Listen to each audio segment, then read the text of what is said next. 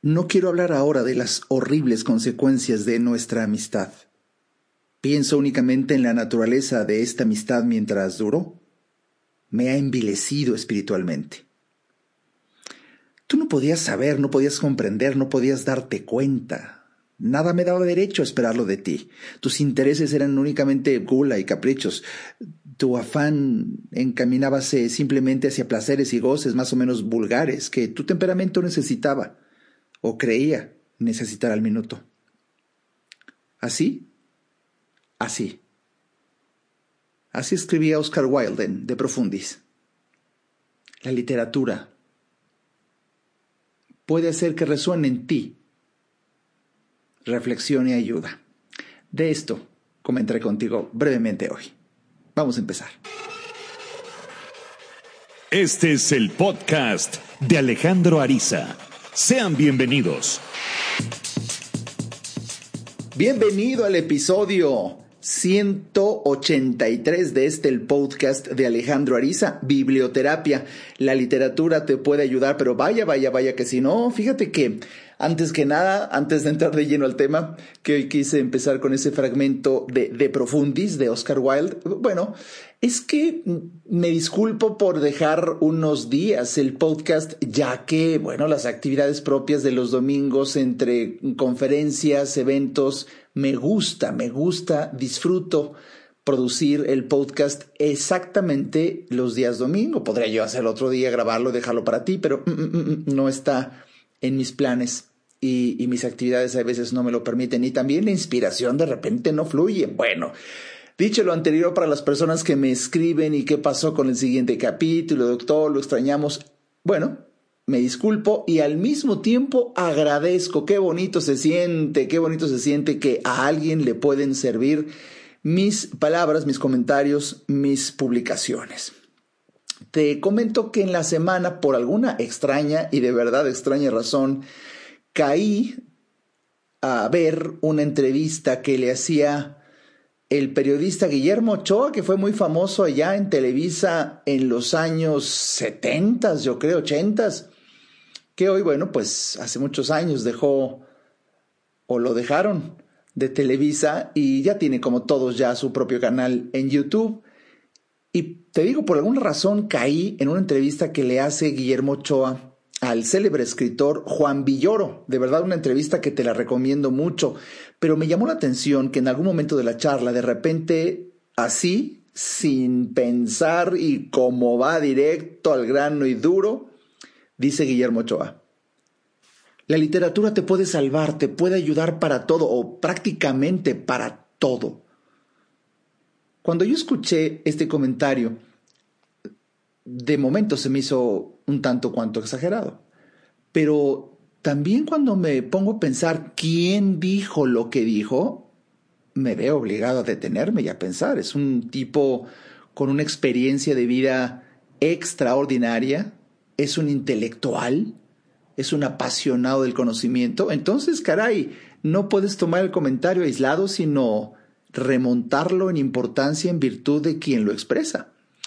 Y así es que me quedé pensando y dije, cuánta verdad, cuánta verdad.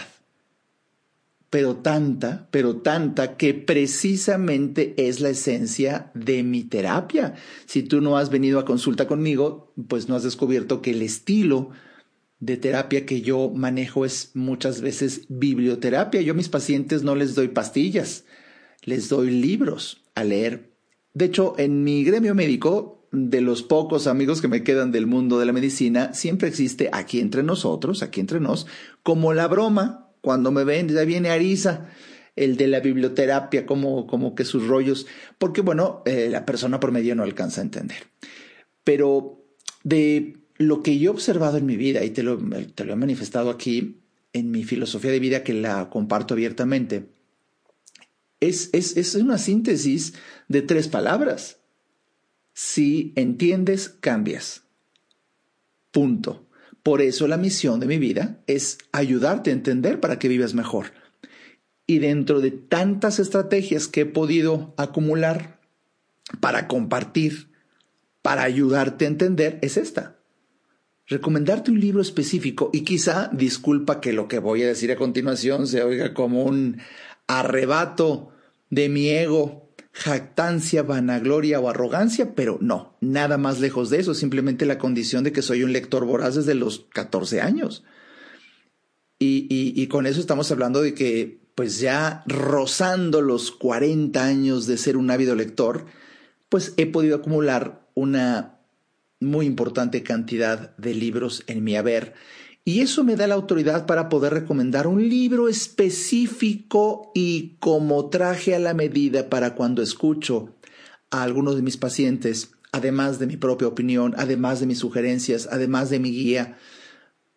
Pues caray, todo el tiempo que el paciente no está en contacto conmigo, que puede pasar una semana o 15 días, es ahí, es ahí, precisa, precisamente es a propósito que le dejo de tarea leer diario determinado libro a la persona porque eso le hace, eso le hace eh, mantenerse con el enfoque en la solución a sus problemas. Y precisamente en la semana, en la semana, esta semana que acaba de terminar, ¡aso! ¡Qué consulta tan apasionante, tan hermosa! Dos o tres anécdotas que tengo ahí de una transformación que te lo digo con toda humildad, que hermosos momentos de transformación cuando el paciente entra a consulta. Mi consulta es en línea, mi consulta sigue siendo en línea.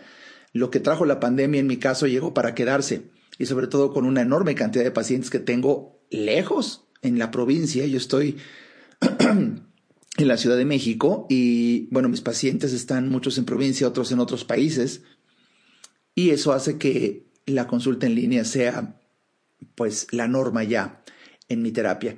Y, esta semana eh, recuerdo perfecto cómo entró un paciente con angustia, con ansiedad por, por los clásicos problemas graves de un divorcio, cuando en la pareja hay alguien que está francamente neurótico y con un deseo de hacerle daño al otro porque se sintió desplazado eh, o desplazada. Esas historias de verdad es por lo menos tres a la semana y es exacto exactamente la misma historia. ¿Cuánto daño, cuánto daño puede hacer una persona que solamente acumuló odio? Bueno, y este tipo de reflexiones que, que, que de verdad me han hecho pensar, y en esa consulta en particular fue hermoso que en tan solo 60 minutos, en una hora, al final, mi paciente estaba transformado. Me decía, hace tanto tiempo que no sentía esta paz.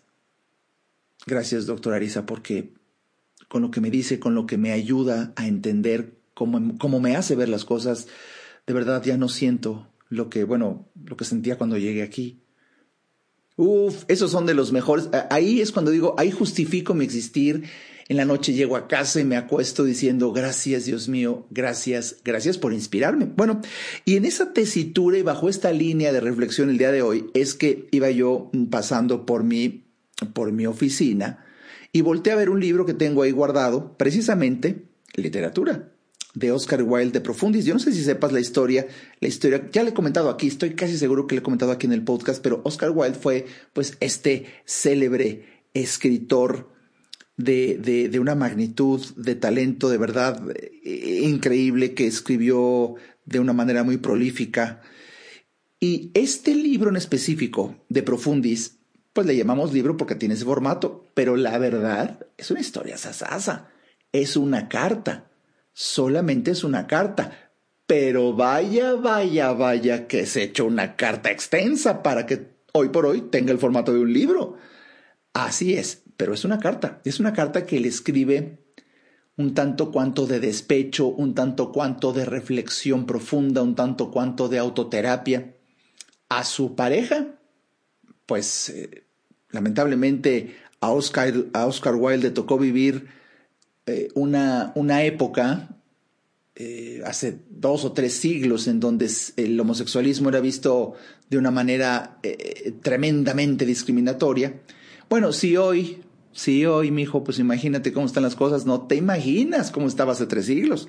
Bueno, y se va enamorando de un soquete mocoso que, bueno, le gustó, y, hubo un interés ahí y resultaba que el hijo eh, era hijo, este chavito del que se enamoró, era hijo de una persona muy encumbrada en la política de aquel momento, de aquel país, para colmo de la policía.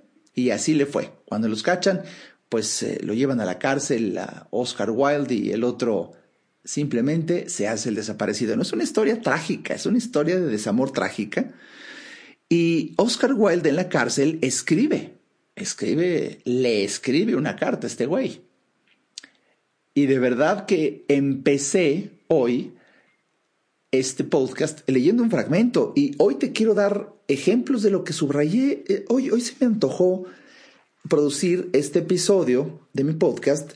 Dije, ¿y, si leo... y si leo un poco de lo que subrayé hace años, que no reviso, fíjate que dice, en esta carta He de escribir acerca de nuestras vidas, del pasado y del porvenir, de unas dulzuras convertidas en amarguras y de unas amarguras que quizá lleguen a convertirse en alegrías. Habrá seguramente muchas que te herirán y que harán sangrar tu vanidad. Si así fuese, reléela hasta que tu vanidad quede muerta. Ay, papá, así, así escribía Oscar Wilde y precisamente por eso es que te quiero leer algunos fragmentos que yo subrayé en aquel momento. Esto lo leí yo hace como unos, fácil, unos 25 años. Y hay una parte que, bueno, me encanta, la que te empecé a leer precisamente en, en la introducción de este episodio. Y, y, de verdad, de verdad continúa, escucha. Cuando reflexiona Oscar Wilde, dice, yo debía haberte vedado mi casa y mis habitaciones de trabajo Fuera de aquellas ocasiones en que te hubiera especialmente invitado a venir, no encuentro disculpa para mi debilidad, que solo fue eso. Una media hora tan solo de intimidad con el arte significaba siempre para mí más que un ciclo en tu compañía. En comparación con el arte, nada tuvo para mí entonces la menor importancia, mas para el artista, el tener una debilidad que paraliza la imaginación equivale a cometer un crimen. Uy, uy, uy, qué fuerte. Y sí, porque él le platica. Desde que llegaste tú, dejé de escribir. Y, y, ahora que estoy aquí en la cárcel, pues aquí que ya no estás, aquí he acabado de escribir hasta ensayos, terminé dos libros, hice esta carta. No, no, no, no, no. Es increíble. Y muchas veces en lo que uno, uno eh, empieza a leer en la literatura, surgen estrategias de transformación. Escucha esto. Es de, hecho, lo que te voy a leer a continuación lo subrayé con rojo. Y recuerdo perfecto que fue esta frase epígrafe que me inspiró para abrir un capítulo de uno de mis libros, que donde por supuesto cito a Oscar Wilde. dice así, la conversación necesita una base común y esta no puede existir entre dos personas de cultura completamente distinta. Uy, uy, aquí nos podemos quedar en todo un episodio, que sería todo un capítulo de uno de mis libros, que basé en esta frase de Oscar Wilde, porque es cierto, ¿no? Es cierto como muchas veces uno quisiera platicar con alguien en donde no encuentras eco y de verdad, cuando te amarga la experiencia el platicar con alguien que de verdad ni siquiera te voltea a ver o ni siquiera hace un ¿en serio? Ajá, oh, no me digas. O, o, ves con todo el rigor de la evidencia que no te pone atención ese momento asiago, ese momento tan molesto, pues he de decirte, luego de años de vivirlo también, que no es culpa del otro. Uno es el pendejo de elegir a alguien incapaz de encontrarse a la altura de nuestras emociones e intereses intelectuales. De hecho, viéndolo ya con filosofía, es hasta un acto de injusticia, casi una colonización del otro. El querer conversar de un tema que el otro es, pero con el rigor de la evidencia, incapaz de sostener. Entonces, cuando tú tienes este tipo de, reflexiones, ah, bueno, te, te, llegan al alma y, estoy cumpliendo, estoy cumpliendo mi deseo que tuve hace rato cuando dije, ¿y, qué, y qué pasaría? ¿Qué pasaría eh, si, si comparto con mis lectores algunas frases que subrayé de este libro hace años? Y mira, aquí estoy compartiéndolas contigo. Ahí voy a otra. Cuando no estás sobre tu pedestal, dejas de ser interesante. La próxima vez que estés enfermo, me marcharé de inmediato de tu lado. Ah, cuánta brutalidad revelan estas líneas en su autor. Qué falta absoluta de imaginación, qué ordinario, qué romo ya el carácter. Cuando no estás sobre tu pedestal dejas de ser interesante. Cuán frecuentemente se me ha venido a la memoria estas palabras en las miserables y solitarias celdas de las distintas cárceles a que me ha llevado. Ah, bueno, porque esta frase se la dijo a este putito, a este cabrón. Así se la soltó. Hijo de la chingada. No, no, si hasta uno, uno hace muina, hace muina. Y, y, y aquí la pregunta es cómo la debilidad de un ser humano puede llegar a mantener una relación que a todas luces, de, fíjate, yo lo digo, siempre te lo advierto, desde un principio hay señales de destino, desde un principio sientes, intuyes y sabes que eh, empezar una relación con esta persona no va a caminar por un buen sendero y ahí va, ahí va uno. Bueno, aquí hay otra frase. Mas eh, tú también tenías como yo en tu vida una horrible tragedia, aunque de índole completamente opuesta a la mía. ¿Quieres saber cuál ha sido? Que en ti el odio pudo siempre más que el amor. Tu odio contra tu padre era tan grande que podías que podía más que tu amor hacia mí. Sobrepasaba los límites ordinarios y dejaba el amor a la sombra. Ni siquiera existía. Tú no entiendes que el amor se alimenta de imaginación, gracias a la cual nuestra razón sobrepasa nuestra sabiduría. El amor solo puede alimentarse de lo bello y con lo bellamente ideado. En cambio, el odio se alimenta de todo. El odio ciega a los hombres. No creo que lo hayas advertido. El amor puede leer en las estrellas más distantes, pero el odio te cegó de tal modo que no pudiste ver más allá del reducido jardín de tus deseos cotidianos. Ay, güero. Así, así escribía Oscar Wilde. Y, y de verdad, yo incluso cuando leo estos renglones, incluso ahora mismo, en este ejercicio que se me antojó y estoy felizmente cumpliendo, tuve un impulso hace 30 minutos de, de compartirte un poco de literatura del libro que se me apareció en mi oficina. Y ya está, está amarillo el libro. Y hasta, de, verdad que esta parte de aquí la subrayé con un pulso de maraquero, qué bárbaro. Pero bueno, eh, esto que acabo de leer hoy me hace mucho sentido porque de verdad tú tienes que investigar como, como yo también pasé por esos lugares.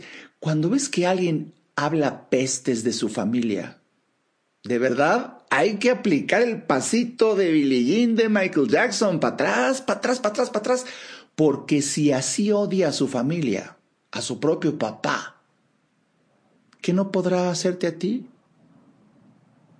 ¿Te hace sentido o está resonando algo de este podcast en tu vida? Bueno, ahí tienes el efecto de la biblioterapia. Déjame compartir un poco más contigo después de este breve corte. Ayudarte a entender para que vivas mejor. Esa es la misión porque Solo hasta que el ser humano entiende, cambia. En un momento, regresamos al podcast de Alejandro Ariza. No hay que ir a terapia cuando se tienen problemas, porque todos tenemos problemas. Hay que ir a terapia cuando quieres resolver tus problemas. Si te interesa tener una charla conmigo, a mí me encantará compartir reflexiones de vida que puedan ayudarte a ver la vida distinta entra a www.alejandroariza.com y en el botón del menú Alejandro Ariza, ahí se despliega un submenú que dice consultas. Haz clic ahí y tendrás toda la información para ver si en tu destino está que podamos charlar. Para mí será un placer ayudarte. Toda mejora implica un cambio, pero recuerda, solo si entiendes, cambias. Continuemos escuchando al doctor Alejandro Ariza.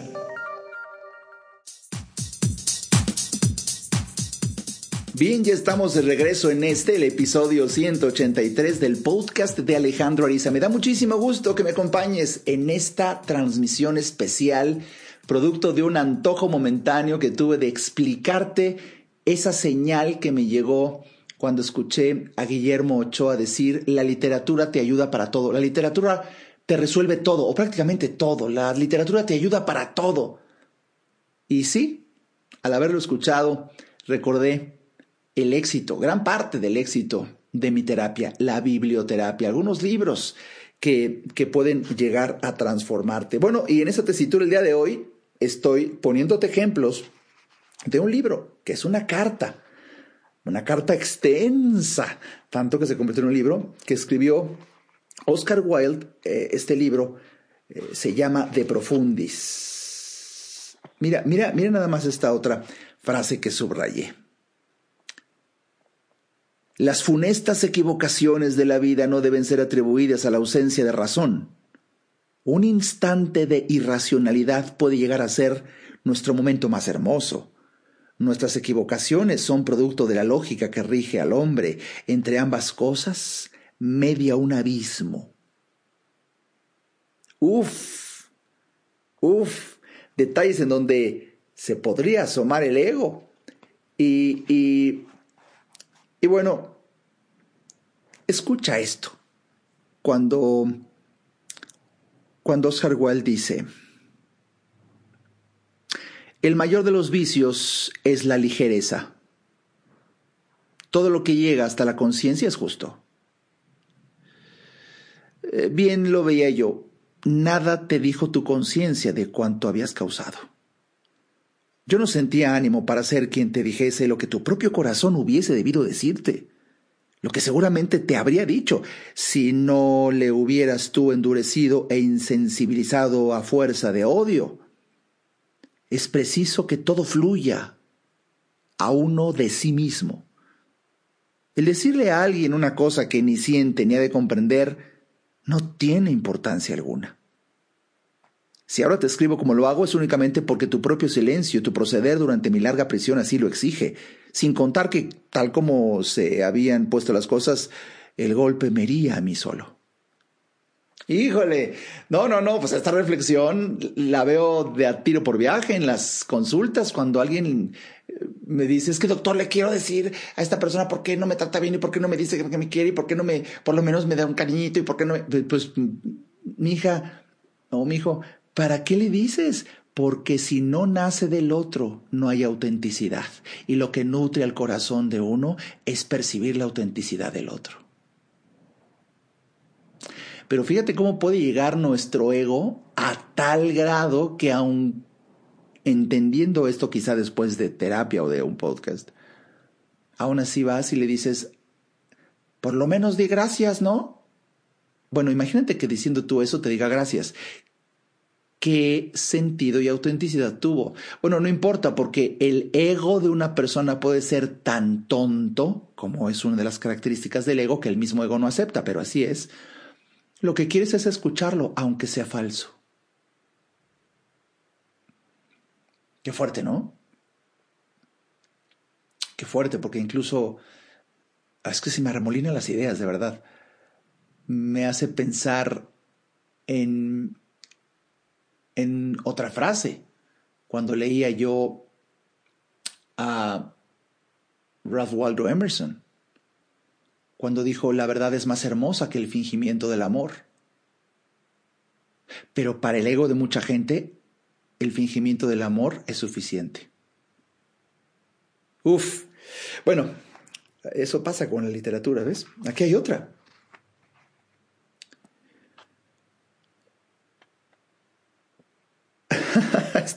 lo, lo, habré subrayado porque ven, imagínate, dice, escribir en los periódicos que se odia a alguien es como publicar que se tiene una enfermedad secreta y vergonzosa. Uy, si Oscar Wilde viviera en los tiempos de Facebook e Instagram.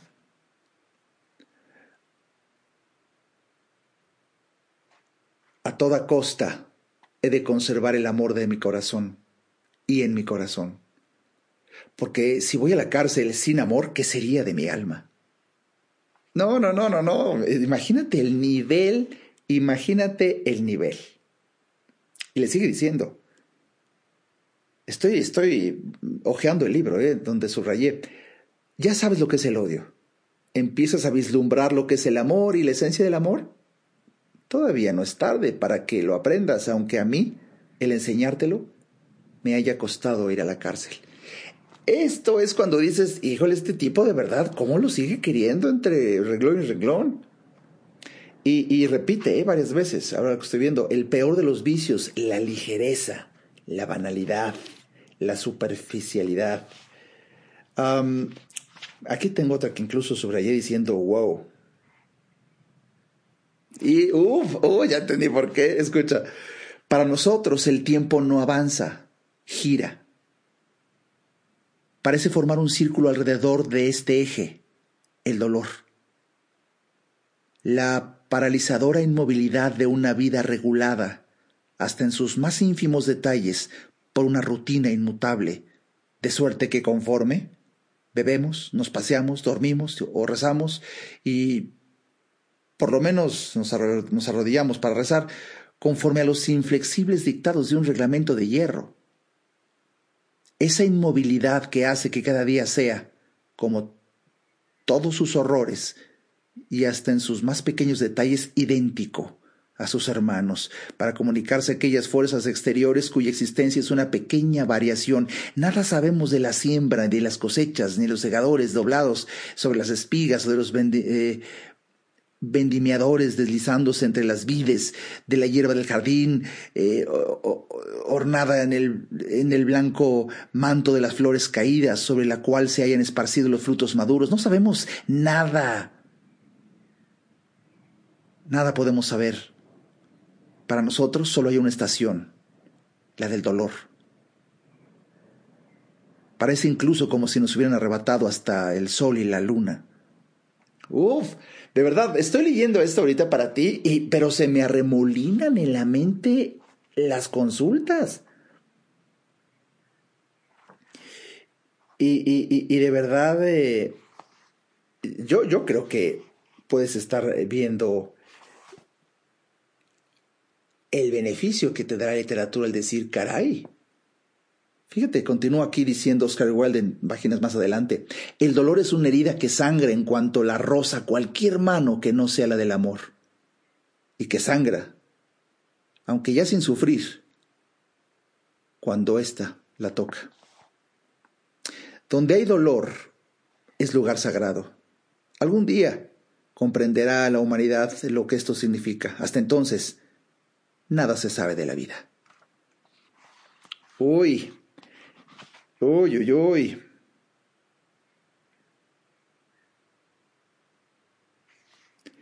¿Qué, nivel, no? Eh, perdón que estoy eh, así en estas pausas, que normalmente no es muy prudente, pero estoy hojeando el libro contigo aquí. Más adelante dice, no es posible conservar siempre en el corazón una víbora que nos devora y levante cada noche para sembrar espinas en el jardín del alma. Perdonarte no me será muy difícil si me ayudas un poco. Me hicieses lo que me hicieses, antaño siempre te perdoné gustoso. Por aquel entonces, esto no te reportó ningún beneficio. Tan solo aquel cuya vida se halla por completo impoluta puede perdonar los pecados.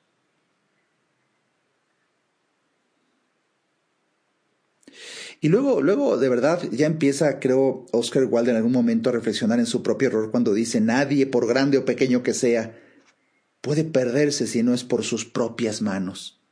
Sí, vaya, esos son de los momentos más duros en consulta. Cuando a mi paciente y a mí nos queda claro, pues la culpa no es del otro, la culpa no es del otro.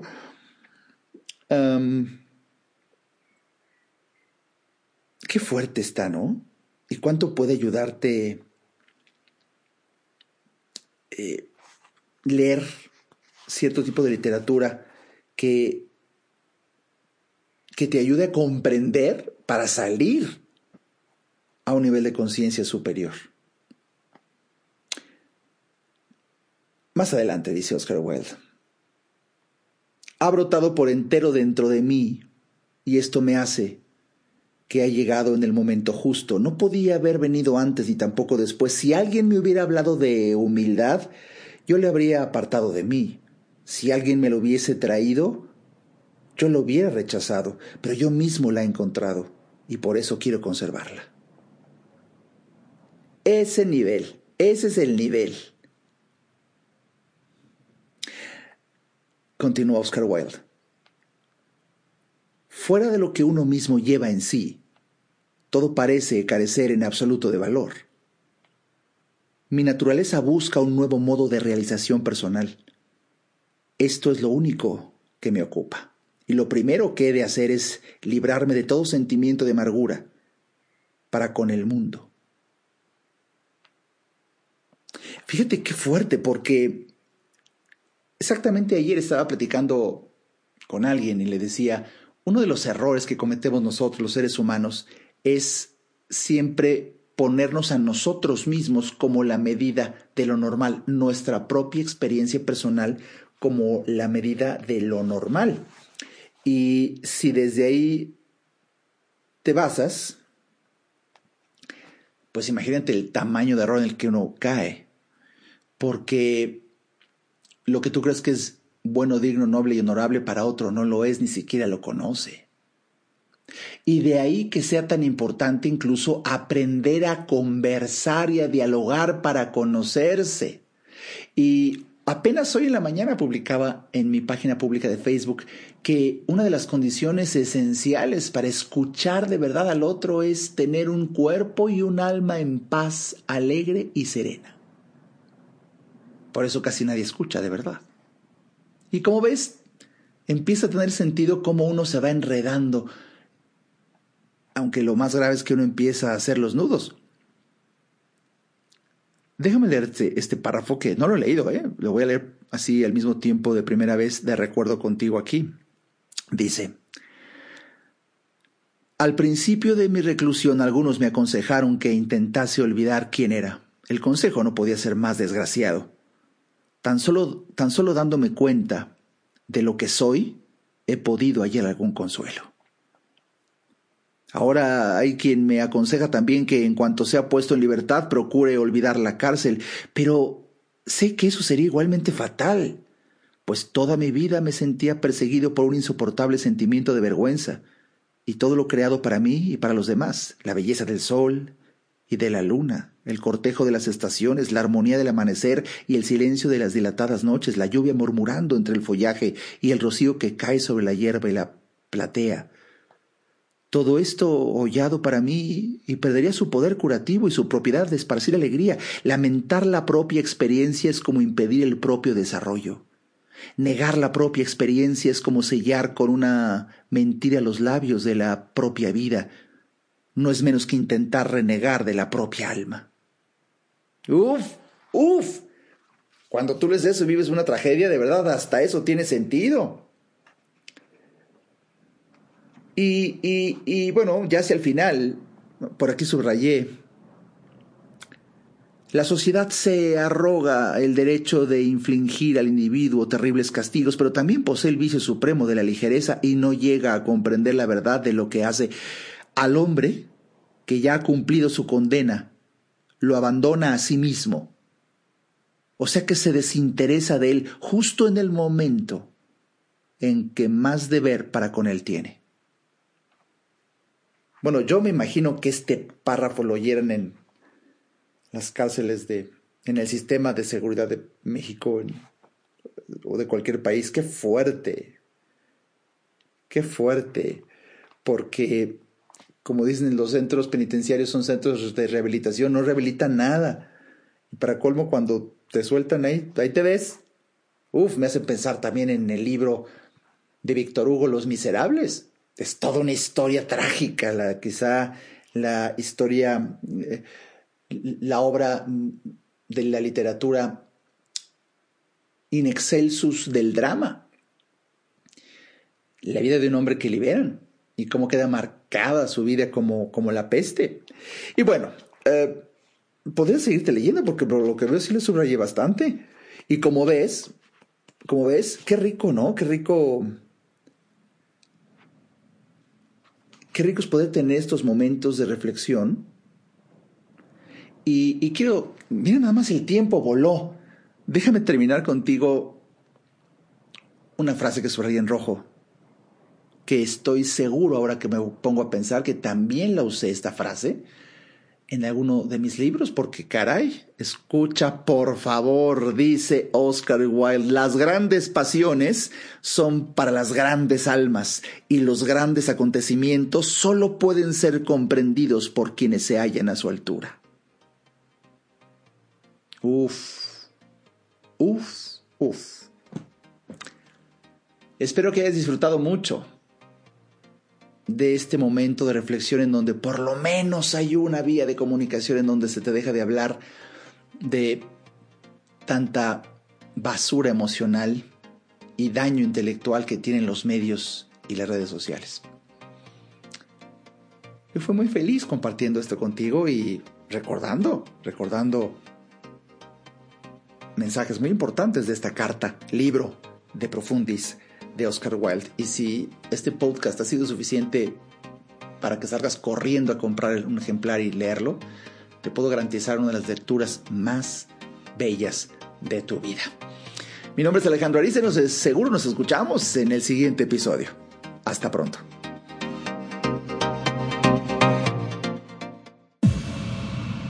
Este podcast fue una producción de Alejandro Ariza.